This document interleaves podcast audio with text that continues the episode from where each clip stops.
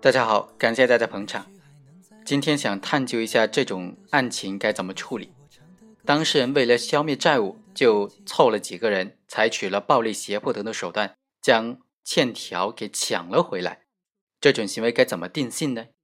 今天我们来探讨探讨这个话题。本案的主角王某承包了某工程的建筑施工，后来将部分工程又转包给了被害人曹某和施某。这两个人呢，就共同出资五万块钱作为质量的保证的定金，交给了王某。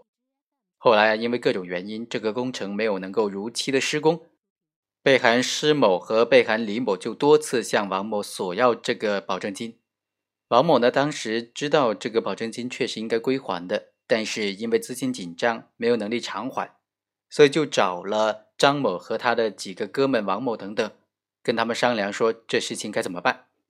后来王某就说：“不然我们干脆把他们的收款凭证给抢回来吧。没有了凭证，他们就奈我们不何了。”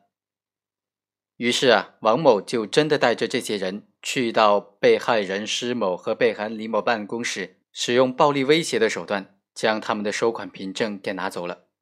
并且迫使被害人施某和李某在还款文书上、还款的凭证上签了字，表明这五万块钱已经还给你了，你以后不可以再找我要钱了。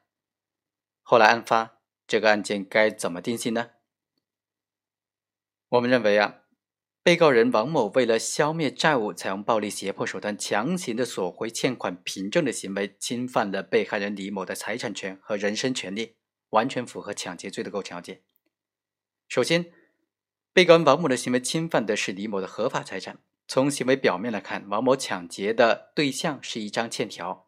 侵犯的仅仅是被害人的债权性的证明文件，而并非实实在在的财物。但是，刑法规定的抢劫罪。所侵犯的不仅仅是有形的、实实在在的财物，而且更主要的是侵犯了公司财产的合法所有权。欠款凭证本身虽然不是财产，但却是财产权利的主要证明凭证，有时甚至是唯一的证明凭证。丧失了这种凭证，债权人就难以，甚至是根本就无法向债务人主张自己的财产权利，甚至最终会丧失财产的所有权。因此，可以说，在特定的情况之下，欠款凭证往往就等同于同值的财产。第二，被告人王某等人所实施的行为，最终目的就是非法占有根本不属于自己的这些钱。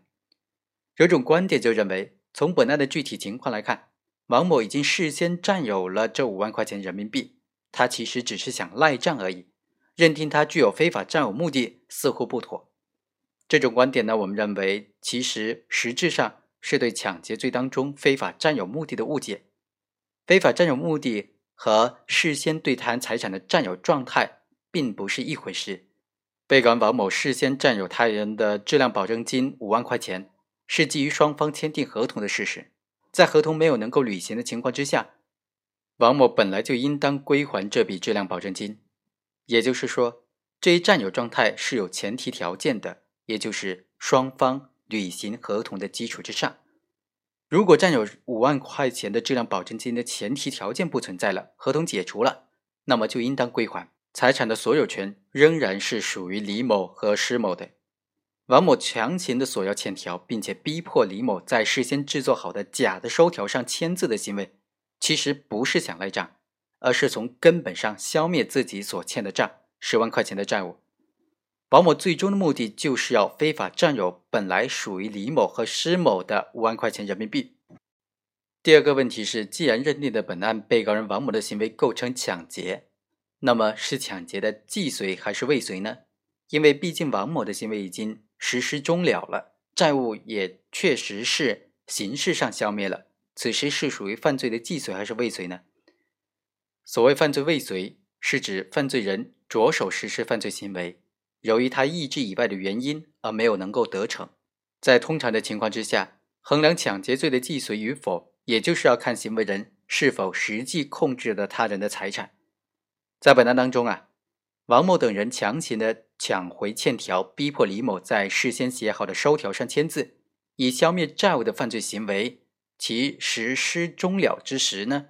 已经当场完成了已经归还五万块钱债权的全部的形式上的法律手续，他的犯罪目的已经达到了，已经完全具备了抢劫罪的全部构成要件。所以呢，我们认为这种情况之下，应当认定为抢劫罪的既遂。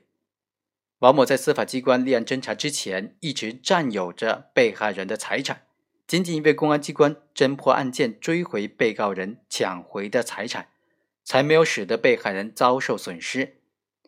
不影响犯罪既遂的成立。被告人张某认为自己的行为没有能够使王某最终非法占有该笔钱款，应当认定为犯罪未遂的理由。显然是不能成立的，所以一审和二审最终都认定被告人王某是构成抢劫罪的既遂的。多少次我告诉自己，此情可待已成追忆；多少次我告诫自己，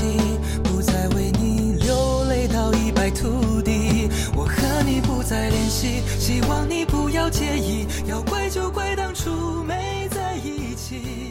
以上就是本期的全部内容，我们下期再会。